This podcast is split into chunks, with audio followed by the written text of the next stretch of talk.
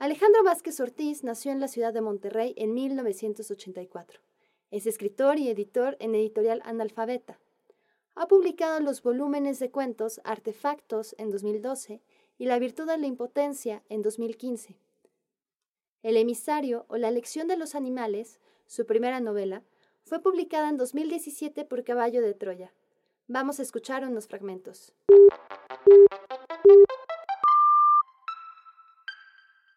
Esto es Primeras Letras, un podcast de letras libres.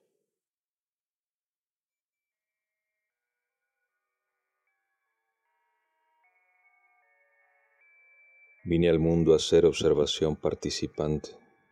Hablaré en presente. La gramática se hace un ovillo en la lengua como si el tiempo que pasa se traslapara con el tiempo en que hablo. Soy pura gramática. Mi vida ocurre todavía en un rincón de esta ciudad plumbea. Recorro una tercera vez el bulevar. No hay más que una avenida moratada de seis carriles que espejea el cielo inquieto.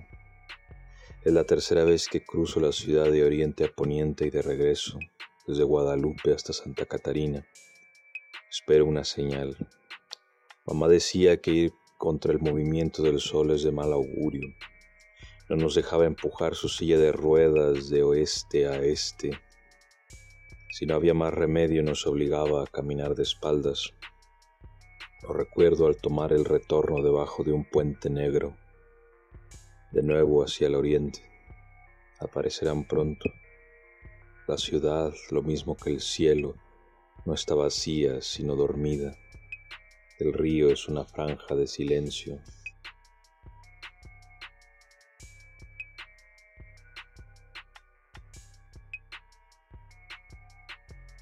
Las luces de un vehículo se alinean tras mi camioneta. No se puede identificar a nadie adentro. A él nunca le importaba para quién trabajaba, pero yo no soy él, ni estos tiempos son sus tiempos. Están nerviosos, yo también. Me dieron esa instrucción y yo la sigo. Tengo la garganta seca, mi cuerpo vacío. El auto se acerca. Mis uñas se ponen blancas en su base por apretar el volante. Me mareo un poco. Es mi estómago vacío. El aire me seca el sudor de la espalda.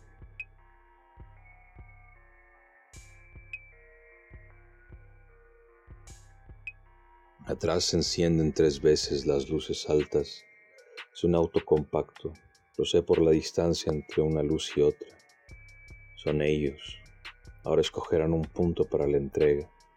Restallan el látigo sobre el motor que libera un caballaje ruidoso. Adelantan por la derecha. Al rebasarme noto sus miradas y yo las devuelvo a la mía para desafiarlos, aunque no distingo nada. Estoy deslumbrado por tantos detalles. Es un pointer repintado en mate. Probablemente lo acaban de sacar del corralón o lo robaron y lo pintaron con chapopote. Se ve la línea de los brochazos sobre la carrocería. Son tres ocupantes, dos al frente, uno atrás con una gorra verde.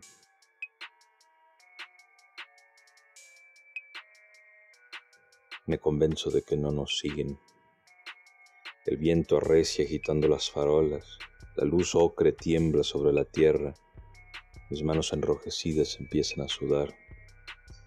Seco las palmas en el pantalón y pienso en él, en lo que habría hecho al verlos, como yo lo hago, detenerse debajo de un puente. Paso mi mano por el cabello, pero él no habría hecho eso. Él habría agarrado la pistola de la entrepierna como quien se pellizca los huevos para darse valor. Bajo la velocidad. Los dos pasajeros de adelante descienden del vehículo y se quedan mirándome fijamente porque no me detengo. Golpeo el volante con impaciencia. No es lo que quería hacer. Nada de esto es lo que quería hacer. Yo he venido al mundo a hacer observación participante, no a esto.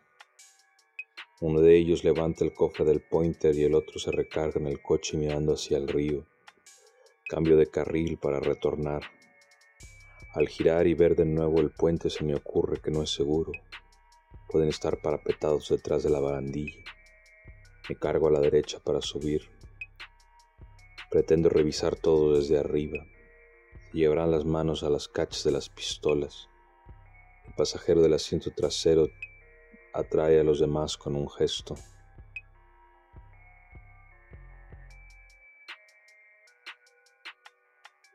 Cuando me enfilo de nuevo a la avenida imagino que ya no están.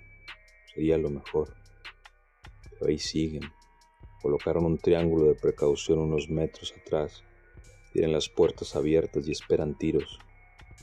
El pasajero de atrás, con su cachucha verde, sigue sin salir. Paso muy lento junto a ellos. Quiero que me vean. Que estoy solo. Que soy yo. Que soy él. Me detengo en una distancia prudente desde donde es difícil darme al primer disparo. No apago el motor. Tengo que escucharlo.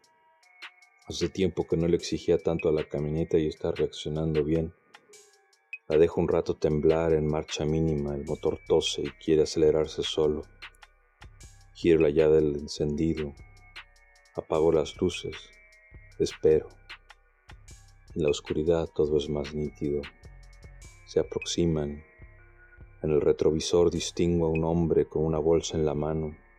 Sus pasos suenan diáfanos en la grava junto a la avenida. Adivino qué tipo de zapatos usa por la manera en que las suelas raspan la tierra. Arriba esporádicos zumban los coches sobre el puente.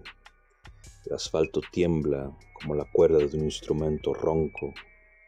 El firme cubierto de polvo palpita el espejo dibuja un hombre fornido y calvo.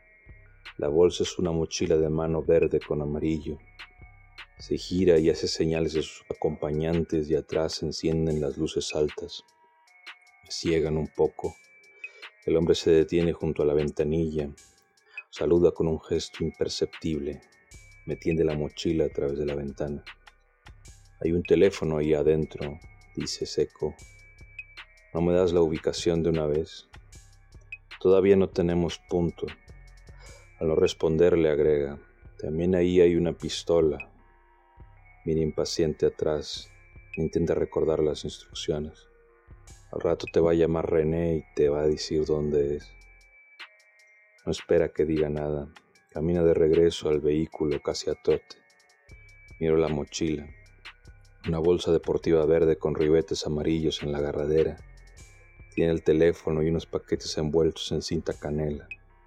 La pistola ahora no importa. La dejo en el suelo de la cabina.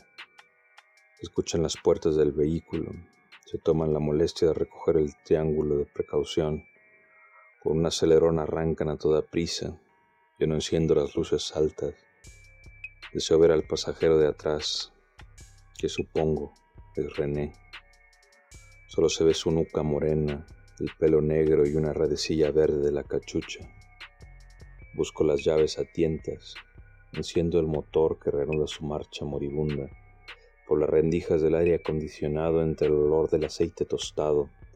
Forsajeo con la transmisión, pero no arranco. El motor quedó suspendido esperando la orden. Junto a la cuneta brilla el cadáver castaño de un perro atropellado. Se ve fresco, con un charco de pulpa negra envolviéndolo. Sus patas están boca arriba, está entero, musculoso y recio, una cruza de pitbull. No arranco. Me quedo un rato viéndolo y golpeo el volante.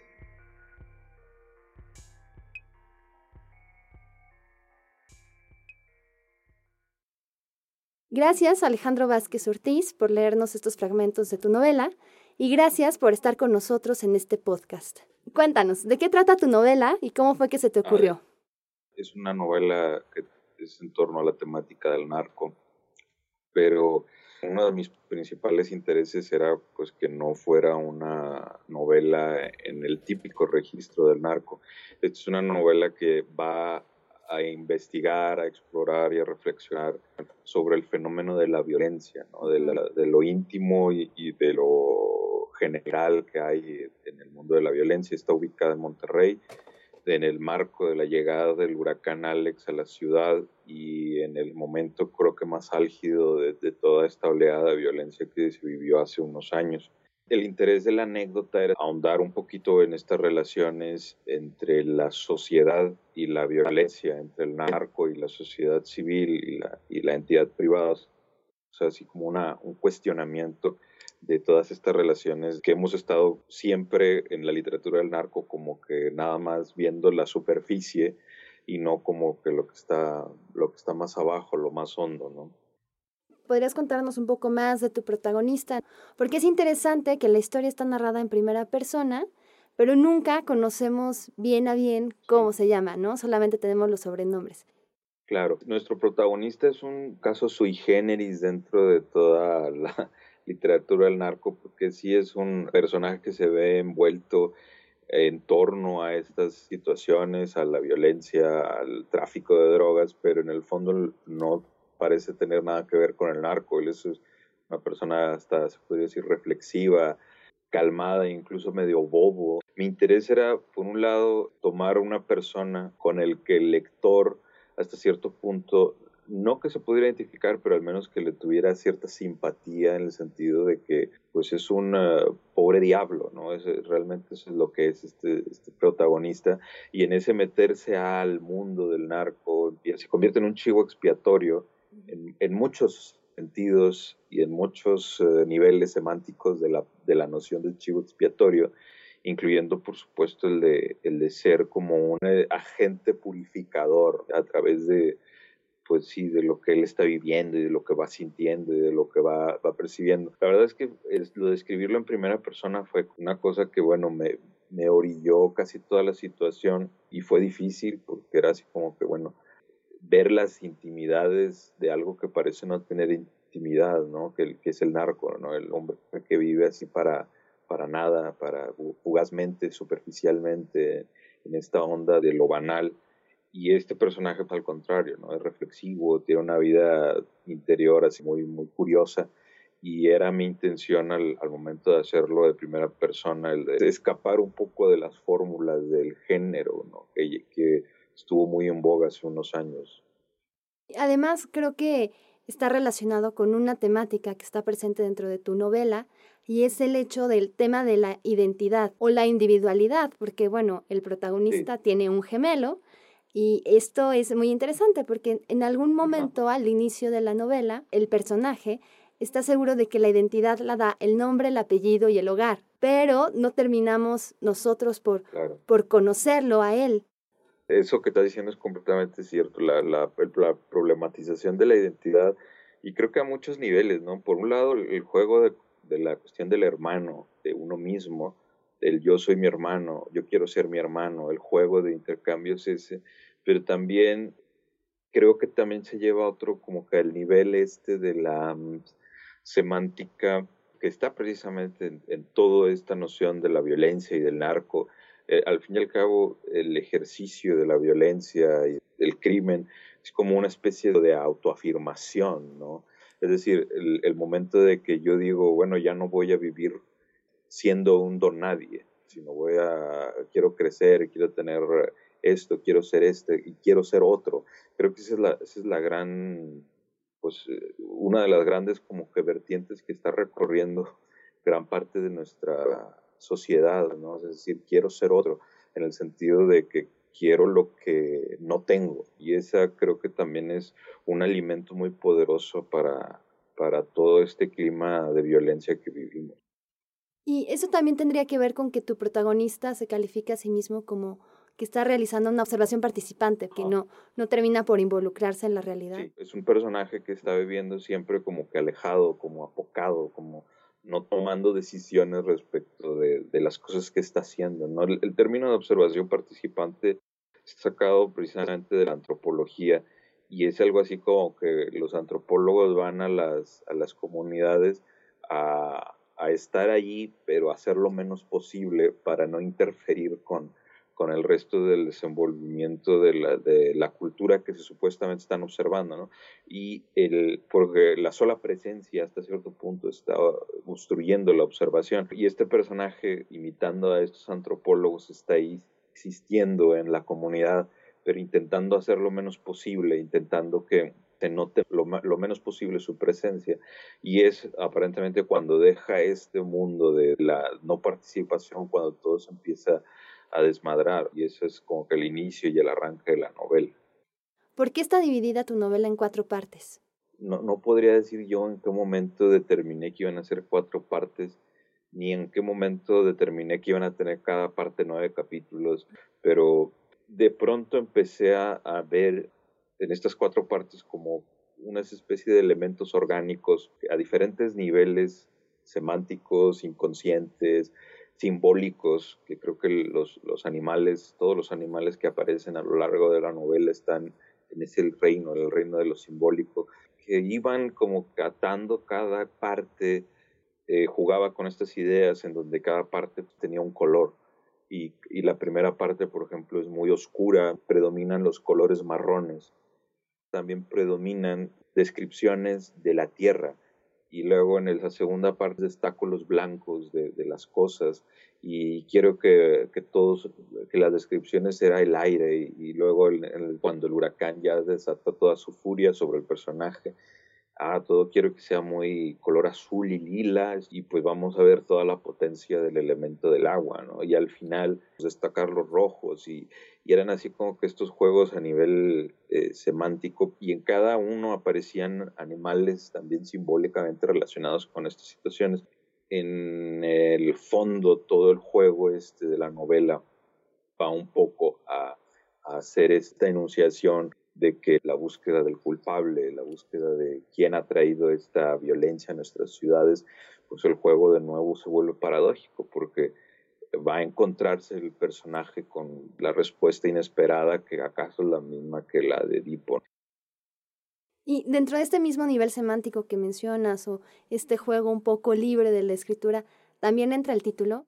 Sí, el título tiene como reminiscencias así de dieciochescas, el Emilio o de la educación, Justina o del vicio ampliamente recompensado. Yo creo que la literatura empieza en el momento en que hay un subtexto, es decir, aquello que está como por debajo de la anécdota. Y independientemente que nos estemos contando por arriba, ahora sí como diría Joaquín Sabina, una de vaqueros o una de romanos, lo que está pasando por arriba es una cosa, pero lo que está pasando por abajo, lo que está en cierta forma diciéndonos la, literatura de la condición humana, creo que es en ese momento en donde empieza la literatura. Y en ese sentido, exacto, la elección de los animales y esta relación un poco, eh, por un lado, simbiótica y por un lado medio también a cierto punto neurótica con los animales, este personaje en particular, el, el, emisario, pues tiene esta condición, pues en cierta forma doble, ¿no? Esta forma que, que y que lo dicen en algunas partes, ¿no? Es esa condición como que intermedia entre los animales y por otro lado los seres humanos, que en su relación con los demás, pues es prácticamente el, el, mundo del narco, ¿no? Entonces vemos por un lado los animales hasta cierto punto apacibles, y del otro lado el hombre como precisamente como el, el hacedor del crimen, el culpable. Y yo creo que este, esta persona está en intermedio siempre y está como que funcionando para los dos lados y funcionando como una bisagra entre estos dos mundos. Pero también noto otro tipo de preocupaciones dentro de tu novela y una de ellas es el lenguaje. Tu protagonista está reflexionando sobre cómo el lenguaje crea la realidad, sobre todo al principio, y al final llega a la conclusión de que la vida no cabe en el lenguaje. Digo, eso es un tema bien que siempre me está preocupando, ¿no? La, al fin y al cabo, la literatura es, es, un uso del lenguaje y la literatura al intentar retratar la condición humana está intentando, a veces pienso, bueno, está intentando suplantar al mundo al momento de leer las, las emociones que está intentando transmitir un escritor. Eh, realmente estamos sustituyendo nuestras propias emociones o, o, qué es lo que está pasando ¿no? en, este, en este proceso de, del lenguaje. Por decir que es una preocupación constante y sobre en mi escritura es como esta noción de hacer aparecer a las cosas que por lo general no tienen nombre, ¿no? Yo creo que eso es, es algo muy padre que tiene y que podemos hacer a través de la escritura de los, los escritores, es decir, escribir de lo que pareciera que no vale la pena escribir, esa eh, como que separación hasta cierto punto violenta entre lo que se dice y lo que no se dice está ahí, siempre recordándonos, bueno, es que hay muchas cosas que no se dicen, que acaso sean tan importantes o incluso más que las cosas que se dicen. Y en ese sentido, pues el trabajo de, creo yo, a cierto punto una responsabilidad, entre comillas, sin dejar, sin ser una responsabilidad social del escritor, es una especie de responsabilidad con las cosas mismas, ¿no? De que, qué es lo que merece ser contado y qué no. Y esa discriminación siempre me ha preocupado bastante. Ya lo habías anticipado hace un momento, pero ¿cuál es la relación que existe entre tu personaje y Edipo Rey? ¿Por qué retomar la tragedia griega de Edipo para hablar de un hombre que por voluntad propia se introduce al mundo del narcotráfico? Pues por muchas razones el germen creativo de esta novela fue la lectura de un eh, ensayo de René Girard, un antropólogo francés, que habla precisamente del surgimiento de las religiones en base a un rito de violencia. Este rito de violencia es el que tradicionalmente se conoce como chivo expiatorio. El chivo expiatorio, que precisamente en francés se le conoce como el chivo emisario, es el, el, que recoge en sí todos los pecados de la, de la comunidad y en su sacrificio la comunidad se purifica. Creo que esto tiene mucho que ver con la tragedia griega y de hecho René Girard está siempre insistiendo en el chivo expiatorio sobre Edipo, porque Edipo precisamente es como un ejemplo casi paradigmático. Edipo es un hombre que está condenado desde su nacimiento el crimen que cometió de matar a su padre y acostarse con su madre, y ese crimen del cual en cierta forma es inocente porque él estaba destinado a realizarlo y que se hace sin alevosía, sin premeditación, sino que es una especie de acto de justicia como matemática, en el sentido de que tú no puedes decidir lo que estás haciendo, sino que eh, los dioses tejen para ti este, este destino. Eh, y aún así, aunque sea eh, una cuestión elegida por los dioses, aún así este Edipo carga con su, peste, con su, con su culpa y por esa razón debe ser desterrado de Tebas y debe ser eh, castigado con la ceguera y demás. Creo que es así como un ejemplo paradigmático de esta noción de culpa, que en el fondo es la pregunta que está recorriendo la novela. En gran medida la gente que entra a este mundo del narco y que no tenía de otra, pues en cierta forma es este Edipo, ¿no? Que se está reencarnando constantemente porque está cometiendo pecados sin él estar premeditadamente llamado a hacerlo, estuvo en estas condiciones sociales, en este caldo de cultivo en donde tristemente se nace y en donde quizá no hay otra posibilidad de salir o las posibilidades son muy reducidas y aún y que las posibilidades sean muy reducidas, por encima de esto se culpabiliza incluso a los propios muertos, en donde el, muerto que aparece es un muerto menos que purifica y nos purifica a nosotros como sociedad civil, porque criminal muerto es un alivio para, para nuestra paz. Entonces, problematizar todos estos niveles, yo creo que la tragedia de Edipo era una fuente de reflexión muy interesante. Y entonces, de esta manera, el emisario también se vuelve una especie de héroe griego, ¿no? En el sentido de que está condenado a su destino y que no puede escapar de él. Así es, cuando se lee la primera página y se lee así como que diciendo, bueno, ¿qué está diciendo este tipo? Te dicen, pues que ya sabes que el personaje vive en un círculo, ¿no? Empieza en este momento en donde ya casi va a caer sobre él la guadaña, ¿no? Entonces ya sabemos casi cuál es el final. Sí, en cierta forma es un héroe trágico, en sentido, está convirtiendo él mismo en carne propia la metáfora de la que quiero llevar como que a reflexionar sobre el mundo de la violencia. Aunque tú dices, ¿no? En realidad tu novela ya no está tan pegada al género de la narcoliteratura, pero ¿por qué abordar el narcotráfico y experimentar a través de la novela? Fue un salto curioso. Mis otros dos libros de cuentos no tienen nada que ver con el mundo del narco, sino de hecho son más bien lúdicos o de varia invención, digamos pero si no tiene nada que ver con el mundo del narco ni la violencia. Gran parte de esos dos libros se escribieron en, una estancia en España y luego yo regreso precisamente en el año 2010 Yo llegué dos días después del huracán Alex a Monterrey y precisamente fue en el momento en donde estaba así la cosa más, eh, más violenta. Y para mí fue un shock, un shock encontrar con esta ciudad que no era para nada la que yo había dejado. Y sentí hasta cierto punto responsabilidad de intentar contar y de reflexionar en torno a esto que siento que aunque ha estado tan presente y en esta capa de lo que siempre se está contando, siento que esto también genera una especie de ruido de fondo y no está yendo, digamos, a las cosas más profundas, a las raíces, a la reflexión. Digo, sin que la literatura sirva para transformar una realidad política, creo que sí nos sirve para reflexionar y hasta cierto punto quizá, aunque sea mínimamente, reparar y ponernos eh, de alguna u otra manera en el lugar del otro, yo creo que la novela estará justificada. Agradecemos que nos hayas leído un fragmento de tu novela, Alejandro, y que nos hayas acompañado en este podcast. Yo soy Carla Sánchez. Esto fue Primeras Letras, un podcast de la redacción de Letras Libres. Pueden suscribirse a los podcasts de Letras Libres a través de iTunes, Stitcher, SoundCloud y otras plataformas de distribución de podcast.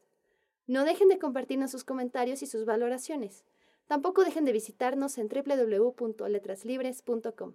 Gracias por escucharnos.